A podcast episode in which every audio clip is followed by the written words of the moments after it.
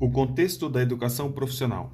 A compreensão sobre o que é o trabalho e suas diversas especificidades foram modificando-se ao longo da experiência humana.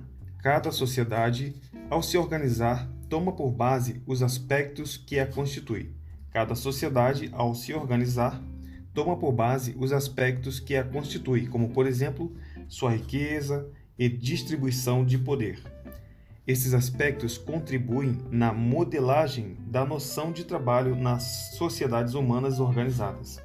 Então, cada sociedade, ao se organizar, toma por base os aspectos que a constituem, como, por exemplo, sua riqueza e distribuição de poder.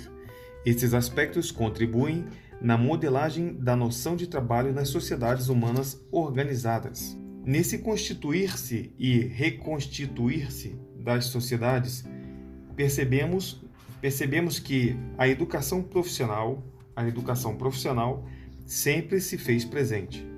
Tal fato é notado, tal fato é notado quando nos deparamos com a transferência de técnicas profissionais por meio da observação, pela prática e pela repetição. Então, nesse sentido, constituir-se e reconstituir-se das sociedades, percebemos que a educação profissional sempre se fez presente. Tal fato é notado quando nos deparamos com a transferência de técnicas profissionais por meio da observação, pela prática e pela, observa pela repetição. Observação, prática e repetição. Observação, prática e repetição.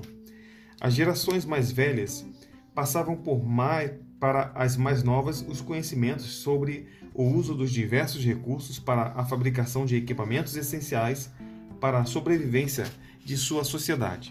Então, as gerações mais velhas passavam para as mais novas os conhecimentos sobre o uso dos diversos recursos para a fabricação de equipamentos essenciais para a sobrevivência de sua sociedade. Os utensílios domésticos, os instrumentos de caça, os utensílios domésticos, os instrumentos de caça são exemplos de como as sociedades, por meio do ensinamento dos conhecimentos profissionais entre as gerações, promoviam sua sobrevivência. Então, os utensílios domésticos e os, os instrumentos de caça, por exemplo, né, é, são exemplos de como as sociedades, por meio do ensinamento de conhecimentos profissionais entre as gerações, promoviam sua, sub, sua sobrevivência. Aprendia-se por meio da prática constante. Então, aprendia-se por meio da prática constante, dos acertos e erros, acertos e erros, retomando os saberes culturalmente acumulados pela história de uma sociedade. Essa prática, no entanto, apesar de possuir características profissionais, não se assemelha que não se assemelha à que praticamos nos dias atuais. Então, essa prática, no entanto, é a prática constante de é, erros e acertos, por exemplo, né? É, retomando os saberes culturalmente acumulados pela história e tal, é, essa prática, no entanto, apesar de possuir características profissionais, não se assemelha à que praticamos nos dias atuais. A origem, a origem da educação profissional atual remonta aos meados do final do século XVIII, a partir da Revolução Industrial ocorrida na Inglaterra. Então, a, educação, a origem da educação profissional atual remonta aos meados do, do final do século XVIII, a partir da Revolução Industrial ocorrida na Inglaterra. Essa revolução foi impulsionada pelo domínio e criação de modos de produções industriais que substituíram os artesanais. Então, essa revolução, que foi industrial, foi impulsionada pelo domínio e criação de modos de produções industriais que substituíram os artesanais.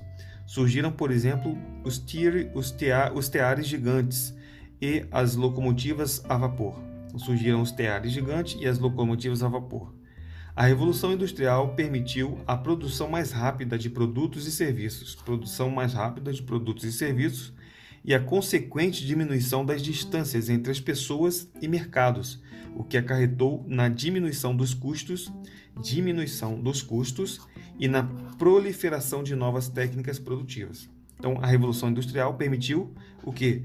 A produção, produção mais rápida de produtos e serviços e, consequentemente, e consequente diminuição das distâncias entre pessoas, distâncias entre pessoas e mercados, o que acarretou na diminuição dos custos e na proliferação de novas técnicas produtivas. Esse cenário criou a necessidade da rápida disseminação das técnicas produtivas para as gerações mais novas, e isso forçou a institucionalização da educação profissional. Então, esse cenário né, de proliferação de novas técnicas produtivas né, é, fez com que é, fosse criado a necessidade de, da rápida disseminação da técnica produtiva, das técnicas produtivas para gerações mais novas, e isso forçou a institucionalização da educação profissional. É nesse ambiente de busca por produção e abundância de mercadorias que começa a ser evidenciadas, serem evidenciadas as, no, as noções de mão de obra, noções de mão de obra como recurso imprescindível para o andamento e continuidade da revolução industrial. Então, é nesse ambiente de busca, busca por produção e abundância de mercadorias que começa a serem evidenciadas as noções de mão de obra como recurso imprescindível para o andamento e continuidade da revolução industrial. Ocorre então uma mudança estrutural, mudança estrutural, o que antes era ensinado por meio de qualquer pessoa na sociedade, sem que se importasse com o tempo e as consequências do erro, já não era o modelo de educação a ser buscado. Para a sociedade industrial, eram necessárias escolas de artes e ofícios, escolas de artes e ofícios, que garantissem maior efetividade no processo educacional.